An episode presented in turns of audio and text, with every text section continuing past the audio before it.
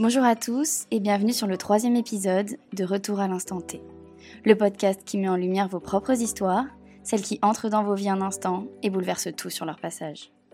Aujourd'hui, nous allons découvrir l'histoire de Nicolas. Nicolas souhaite partir en Italie pour rejoindre une amie le temps des vacances. Pour s'y rendre, il décide de prendre un bus, dont le trajet est supposé durer 20 heures. Mais seulement après quelques heures de route, à la frontière française, le bus se fait inspecter, et ce dernier ne repartira pas. Partons ensemble à la découverte de l'histoire de Nicolas. Retour à l'instant T. Alors, c'est une histoire qui a démarré début août, début août 2019. Ça faisait 8-9 mois que j'étais à Barcelone. Ok. Et puis là, je partais en vacances en Italie. J'allais à Trieste, très exactement, avant Mhm. de partir dans les Balkans ensuite. J'ai retrouvé une amie que j'avais pas vue depuis longtemps et ça faisait un moment qu'on voulait se retrouver pour voyager. Ok. On est vendredi soir. On est vendredi soir et je dois prendre un bus. Pourquoi Mhm. je dois prendre un bus pour aller à Trieste depuis Barcelone où je suis basé Attends, Trieste, c'est euh, en Italie? C'est en Italie, C'est au. Je sais pas du tout où c'est. complètement à l'est. Ok. vois, la espèce de botte, c'est Ouais. euh, au nord-est, euh, je dirais, au bout, de- au bout de la cheville à droite. Même si c'est au nord, t'as quand même un bon. de Venise en gros. Ouais. T'as un bon trajet. Bah, il y avait 20 heures de route en gros, parce que tu remontes vers les Pyrénées depuis Barcelone, ensuite tu traverses le sud de la France vers Perpignan, Marseille, etc. Mhm. Ensuite tu arrives en Italie et tu fais euh, Milan et tu arrives jusqu'à Venise. Ok. Donc c'est un bus. Pourquoi je prends un bus? Parce que je crois que les avions sont très chers. C'est un plan qui s'est fait au dernier moment. Ok. Je prends ce bus à 20 euros qui fait Barcelone-Trieste. Pas 20 mal. heures. Je pars à 20 heures, 20 euros. 20 heures, 20 euros, c'est 1 euro par heure. Et euh, je me dis, bah écoute, euh, c'est parti, c'est pas grave, j'ai fait la fête la veille, donc en plus je me dis que je vais bien dormir dans le bus. Ouais, c'est bon plan, ouais. Ouais, c'est bon. Bah, pas si bon plan que ça, parce que j'aurais peut-être être plus éveillé, on va le voir. Et du coup, j'arrive à la gare de Perpignan, de Barcelone, vers, euh, vers 18h, je prends mon bus, vers 18-19h, je sais plus exactement, c'est pas important. Mhm. J'ai mon sac, un grand sac, un backpack dans lequel j'ai toutes mes affaires de rando. J'ai mon petit ukulélé. Puis j'ai un petit sac, un sac- petit sac de pique-nique, euh, un petit Pispac, je crois, pour pas citer de marque, euh, que je garde avec moi. J'arrive, euh, je m'attendais à voir, je suis un peu surpris en arrivant à la gare de Barcelone. Je vois bus, je suis le premier. Il y a deux chauffeurs, deux hommes, et une femme avec eux, une femme euh, d'Europe de l'Est. Je les entends parler ensemble, donc je me dis qu'ils doivent, euh, ils doivent converser, etc. Euh, J'attends un petit peu devant, puis je finis par euh, montrer mon billet, rentrer mes affaires dans le bus. Je monte et je m'assois à l'arrière. Puis je suis étonné parce qu'il n'y a pas d'autres passagers qui arrivent. Je me dis, il y a beaucoup de monde qui est en retard. Mhm. T'étais tout seul dans le bus, quoi. Tout seul dans le bus. Ok, bizarre en vrai, quand même. Un peu, un peu bizarre, ouais. Mais ça, on n'a pas encore démarré. Ce qui me fait vraiment bizarre, c'est quand le bus démarre, effectivement, et que, effectivement, comme tu dis, je suis tout seul. T'es vraiment tout seul? Ça, exemple, avec les deux chauffeurs devant, Ouais. et la femme avec qui ils discutaient, et puis une autre passagère, mais qui doit avoir la même langue qu'eux, qui s'assoit vers l'avant aussi, dans les trois premiers rangs, je crois. Donc vous êtes deux passagers dans le bus. Exactement, les deux passagers. Super, ok. Euh, La, la question que je me dis, c'est en fait pourquoi on n'a pas pris le 206 Parce que ça aurait été peut-être plus rapide et plus Ouais. adapté et moins consommateur. Je sens que ça m'a tellement étonné que je vois le bus qui fait le tour de la gare et je m'attends à ce qu'il re-rentre dans la gare pour aller à un autre endroit Pour prendre d'autres passagers. Mais bon, c'est pas ce qu'il a fait. pas le cas, ok. Je dis, écoute, euh, c'est rigolo. euh, J'ai de la place pour dormir. exactement. Euh, J'avais le sac d'un côté, les pieds de l'autre, j'étais allongé à l'arrière. Et le bus part et moi je m'endors paisiblement. On avance un peu, je me réveille quand on arrive vers Gérone. Mhm. À Gérone, on fait un stop. Hein. Montent trois autres passagers. Donc euh, deux touristes italiennes, visiblement de 19-20 ans, et une autre femme qui avait l'air un petit peu atypique et asociale. Je pense que c'était une fille un, peu en marge de la société. Je lui donne une quarantaine d'années. Et soit elle était très fatiguée, soit un petit peu malade, sans, sans, sans, Sans la juger. sans préjugés, soit, euh, soit complètement perdue. Le bus redémarre. Je suis quelque peu rassuré qu'il y ait d'autres passagers. Je suis content, on avance. Euh, je me rendors et sur le coup de 23 heures, donc on arrive à la douane. Euh, le bus s'arrête, enfin la douane, à la frontière plutôt. ouais. ouais. Frontière entre Barcelone, entre l'Espagne pardon, et puis la France. Ça s'arrête à la frontière, ça repart, hein, une espèce de péage. Et puis juste à la sortie du péage, euh, une voiture de douanier arrête euh, notre bus et le met sur le bas côté. Donc euh, je suis un peu amusé entre guillemets, je me dis tiens bah Qui me réveille. contrôle, qui me réveille, ouais. Pour 5 personnes, super. On va voir, je me dis que ça va aller vite en plus. Hein. Ah oui, bah oui. Concrètement, je me dis, je me demande, tiens, je me dis en plus comment ça se passait. Donc le monte un douanier qui nous dit de descendre, donc tout le monde descend, on prend ses affaires, etc. Donc on redescend paisiblement. Mhm. Chacun nous met en ligne. Je dis, oh, j'espère qu'ils vont pas nous fusiller quand même. ça fait un peu film d'horreur. pas film d'horreur, mais tu dis, oh, c'est. Ouais. Quel drôle de contrôle. C'est, euh, je sais pas, c'est euh, peut-être des douaniers SS, j'en sais rien. Puis ils nous mettent en ligne, et puis ils commencent à venir.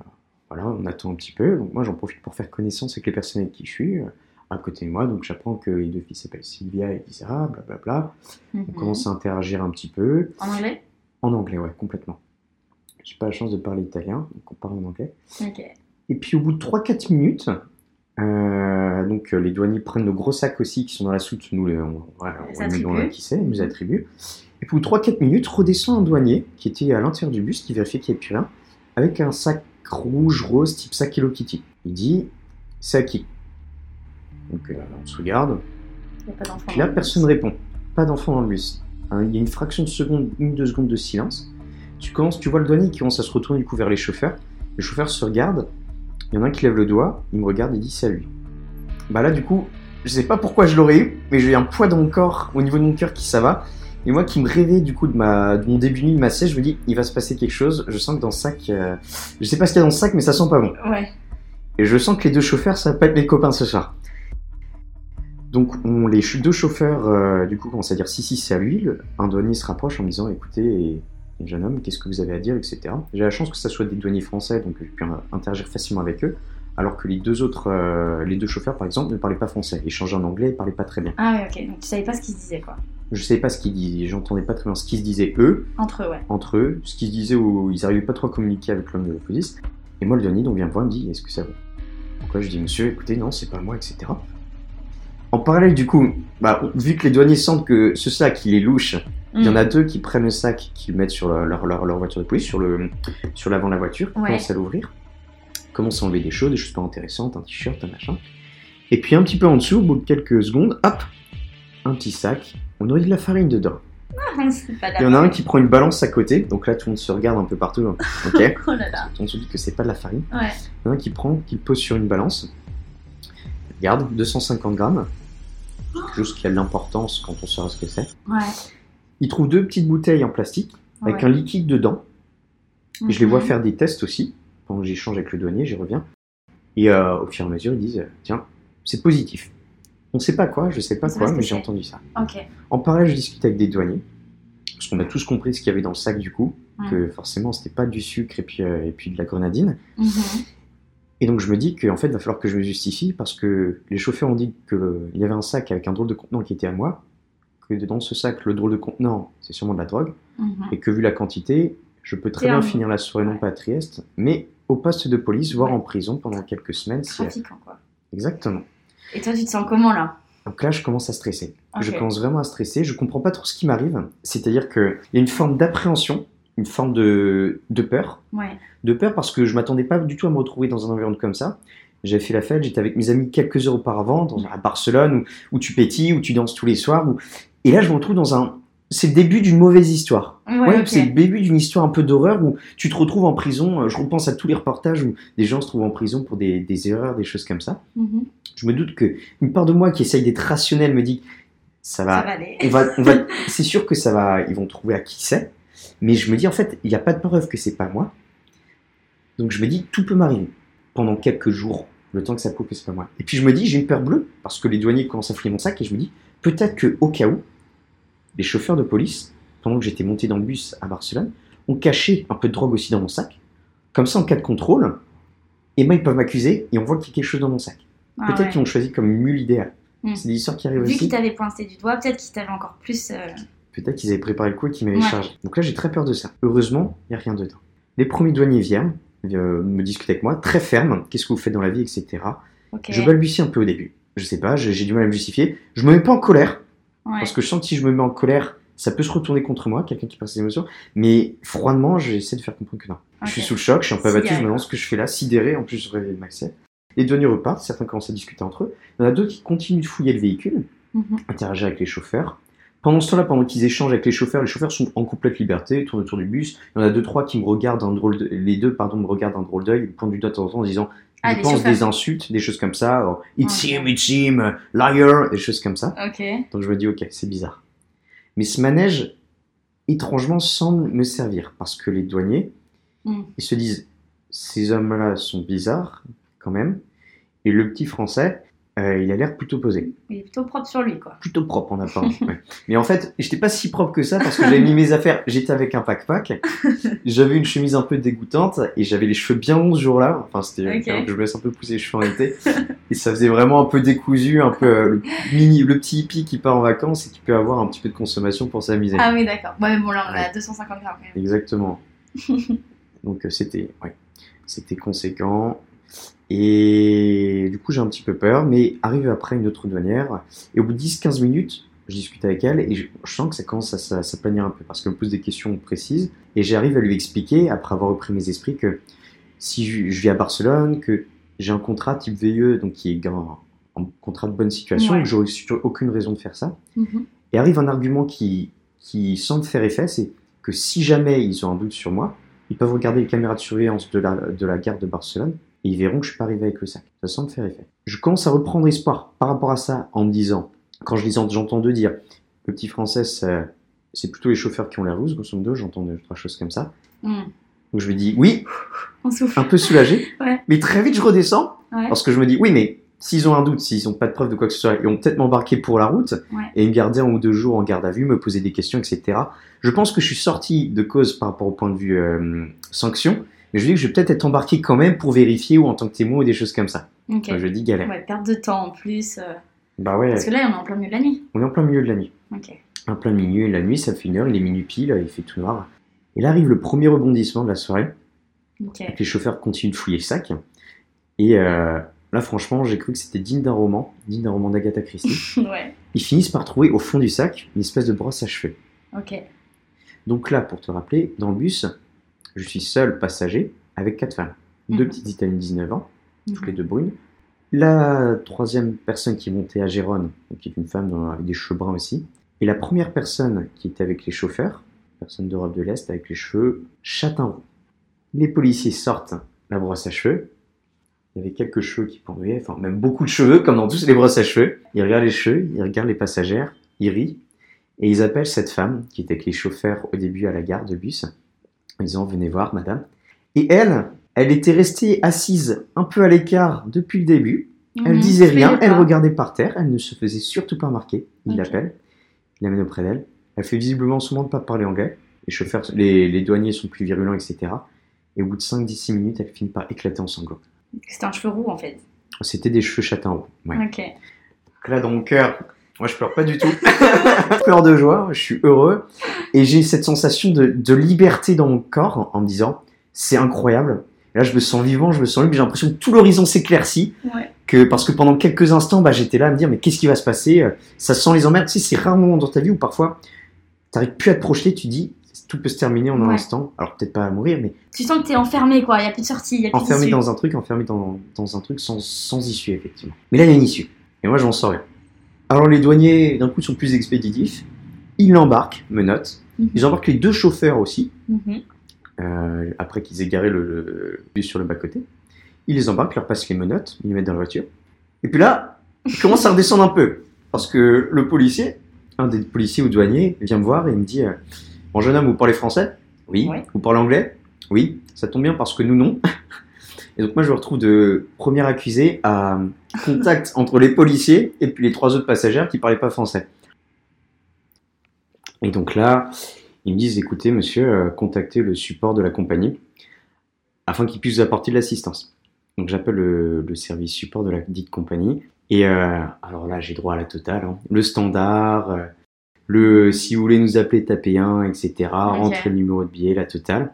Pour finalement attendre 20 minutes et qu'on nous dise euh, je transmets au support euh, de la région de Perpignan et on va voir ce que l'antenne peut faire. Mais en gros, euh, on verra demain, vous aurez peut-être une réponse dans les prochains jours quoi. C'était grosso modo ça, Ouais. mais je me dis on va pas se laisser abattre et on va rappeler tous les 30 Ouais. minutes. Parce que c'est là toujours la nuit, d'accord. Ah oui, c'est toujours la nuit, ouais. Là, il est minuit. Là, il est minuit, une heure, et donc on attend toujours. Et les policiers finissent par nous dire écoutez, nous, ce qu'on peut faire, c'est vous emmener à la gare de bus de Perpignan et ensuite vous adapter. Et essayer de trouver une solution, etc. Même pas gare, gare de bus. Gare de bus. Ok.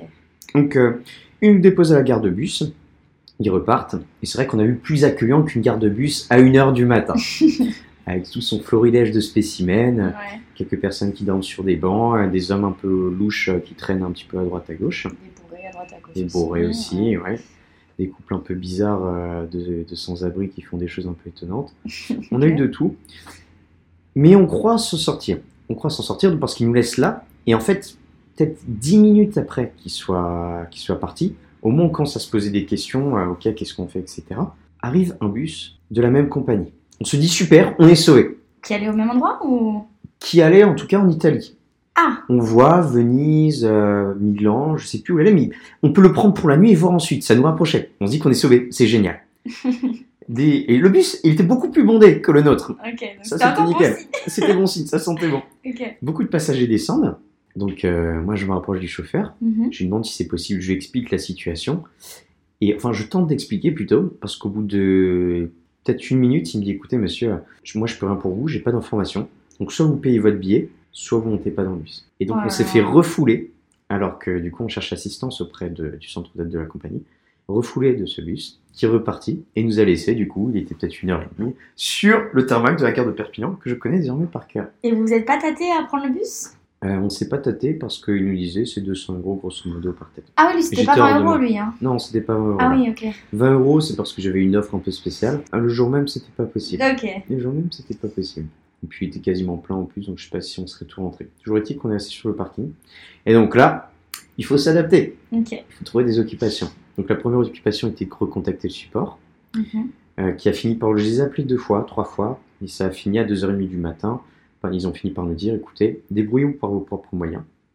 Les propres moyens, c'était les premiers trains, du coup, Mhm. qui étaient 3, 4, 5 heures plus tard. On se débrouillera pour vous rembourser. On était dépités. Et je Ouais. hurlais au téléphone parce que du coup, moi, je n'étais pas forcément serein. Ouais. Et puis j'étais surtout avec deux jeunes femmes de 19 ans, Mm. perdues, qui étaient du coup isolées sans aide sur une, un parking de Mm. gare où tout peut leur arriver. Et je leur disais que, je lui disais du coup à l'instant d'indice que si, en fait, si on nous agressait, il n'y avait personne qui pouvait faire quoi que ce soit. Parce que moi, du haut de mes 1m70 et mes 65 kg, je sais pas ce que je suis capable de faire face à 4-5 hommes un peu déterminés qui ont envie de, de Ouais. venir embêter des jeunes demoiselles et, Mm. et de leur Et faire voir encore, du t'étais pays. là.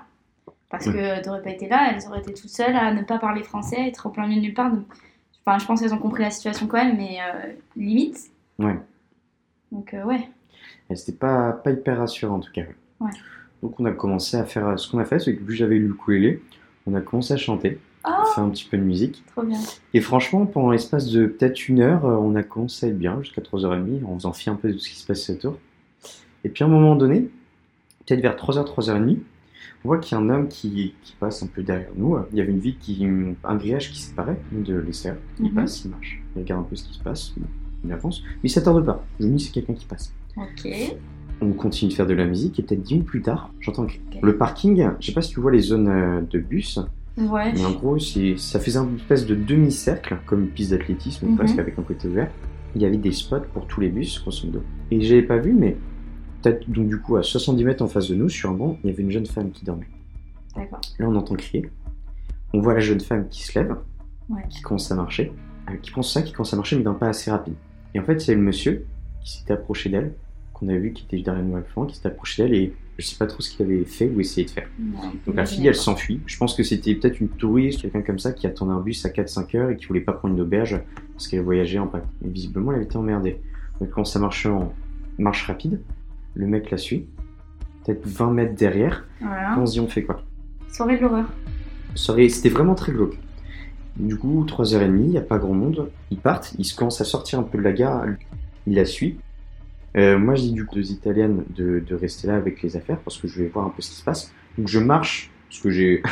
Je ne cache pas que je suis un peu pas rassuré. Ouais. Je me dis si dis, il se passe vraiment. aille, mais. Ouais, mais je reste bien derrière quand même, tu vois. Genre, du moment, je me dis du moment qu'il est 50. Et je me dis s'il la touche ou s'il la rejoint, s'il se passe un truc, bah j'interviens. Moi j'avais le portable à la main, j'hésitais à appeler la police. Du Mhm. coup, à les, ra- à les rappeler, du coup, je leur maintenant. Elle me dit comme ça, euh, il pouvait arriver, donc j'attendais voir ce qui se passe aussi. Et puis tu sais jamais en fait, quand il est 2h30, 3h, t'as pas bien vu, t'as pas le temps d'analyser. Donc je dis, je suis pour voir. Et en fait, au moment où on sort, on passe, on avance un peu, et là avait été arrivé un petit peu plus loin un autre bus que nous on voyait pas où on était, et qui se déversait avec des gens qui descendaient. Donc ça avait tout de suite de la vie, etc. Et le mec, du coup, avait été un peu peut-être calmé par toute cette présence. Donc la fille était partie, avait pris de l'avance.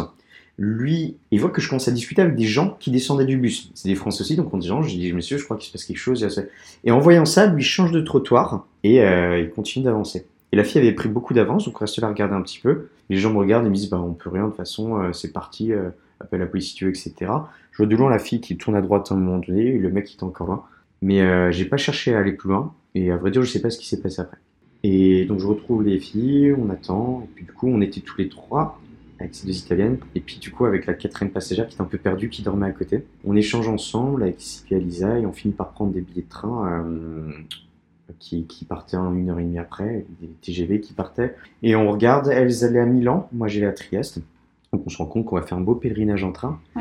On regarde, on avait le temps de regarder ça, donc on prend des billets pour Lyon, puis après de Lyon vers Genève, de Genève vers Milan, et Mhm. ensuite on s'est séparait là-bas, elle redescendait à Vérone, Ok. par, je sais plus si par on, est, bon, on s'en fiche. Et moi j'allais vers Trieste, euh, en- du coup à la pointe. Et euh, on fait ça, on prend les billets, on attend, la fin de la nuit se passe, vers 5 heures on va vers l'intérieur de la gare, un peu au chaud parce que ça venait d'ouvrir. Ah Enfin, oui, à c'était là 5 le début pardon. des trains, ouais. Exactement, début des début trains, du pèlerinage. début du pèlerinage. Et puis, euh, c'est une drôle de sensation de voir aussi le, euh, le soleil, le, le temps qui se, qui se lève. Tu dis que tu vas repartir, tu dis que la journée redémarre, et puis une espèce de sensation aussi de, de sécurité quand tu es dans la gare, au chaud. Enfin, on n'avait pas froid dehors, mais Ouais, de réconfort quand même. euh, de réconfort, tu te sens bien. Mm. Tu te sens bien. On se dit, waouh, on a. C'était pas facile, c'était long aussi parce qu'on s'est ennuyé à de nombreux moments, on a fait de musique à des moments, On un petit un moment peu, d'émotion, on attendait beaucoup. euh, Moi, je sais pas quoi faire. euh, Je courais un peu dans. Enfin, je courais pas, mais je marchais, je déambulais, je pensais à des trucs. J'envoyais des messages à mes copains qui me, qui me prenaient pas au sérieux. Et du coup, 5 heures du matin, donc euh, 5 heures, on est dans la gare, on est rassuré, on se dit qu'on va rentrer chez nous, qu'importe le, le, le prix, etc. C'est pas bien grave. Puis à ce Mhm. moment-là, tu penses plus trop à ça. Et on, le TGV arrive, on monte dedans, et là c'est la libération. Avec le, on s'assoit, il n'y a pas grand dans le TGV. Le soleil commence. On est que quatre Zut Il y avait quelques gens bien habillés quand même. Je dis que c'est bon. Ok. Le TGV part. Et euh, là c'était magnifique parce que t'as le soleil qui s'était levé quelques dizaines de minutes avant, donc c'était les premières couleurs du jour. Mhm. Et je mais t'as ce sentiment de, de lever de jour après une longue nuit quand t'as pas dormi, de, de voir le soleil se, se lève, où t'as l'impression que tout est possible, où tout est beau, où tout est précieux, où où t'as la journée devant toi, voir le monde devant toi? Ouais, c'est un si- nouveau départ, ça repart en fait, ça recommence. Exactement, je suis Ça reste ça vient. derrière tout ça. J'ai l'impression effectivement d'être comme un homme préhistorique, et c'est peut-être de là d'ailleurs nous vient notre peur un petit peu de la nuit, nos angoisses, pour ça que nos angoisses ressortent la nuit, et que tout se libère le jour, le matin, avec ce soulagement. Mhm. parce que j'avais ressenti ça cette nuit-là, c'est l'angoisse de la nuit, l'angoisse de l'inconnu, l'angoisse de ce qui peut arriver à tous les coins. D'abord euh, en termes Ouais. de sensation de sécurité, et puis euh, auparavant en termes de, euh, de prison. je sais voilà. pas, j'avais imaginé quelques, quelques heures en prison. Le train repart, et puis là c'est mignon parce que du coup on était tous les trois assis côte à côte, et puis j'avais, on se sentait rassurés. Et puis Lisa, du coup, qui était contre moi, à un moment donné, essaie de dormir. Mhm. Puis elle n'arrive pas trop à sa position. Donc, euh, j'avais envie de. Ouais, fallait l'aider. Sinon, j'ai pas de l'aider, donc je lui propose de se mettre sur mon épaule. Je dis qu'elle sera mieux. Elle s'est mise sur mon épaule et là, on se fait un grand câlin de, de fin en se disant que on est bien. Pour la petite histoire, du coup, pour les pilotes côté compagnie de bus, on m'appelle à 10h du matin quand on était vers Lyon. Un homme qui semblait beaucoup plus compétent que le standard de la veille et qui me dit euh, Bonjour, euh, vous êtes Nicolas Louisin Oui. Excusez-moi, monsieur, je suis heureux de vous avoir.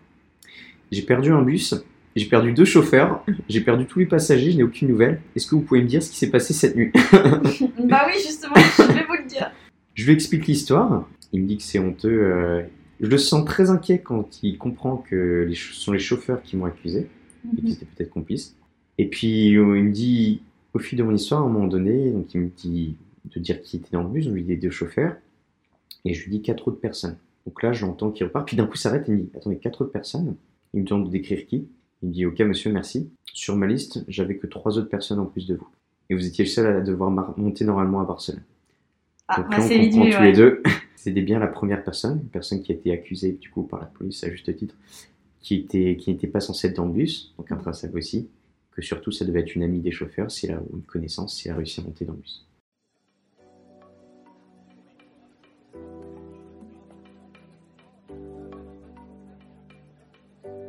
Merci à vous d'avoir écouté cet épisode de Retour à l'instant T. J'espère que celui-ci vous a plu.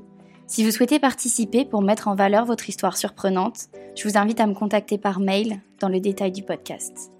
Merci à Nicolas pour sa participation et à bientôt pour le prochain épisode.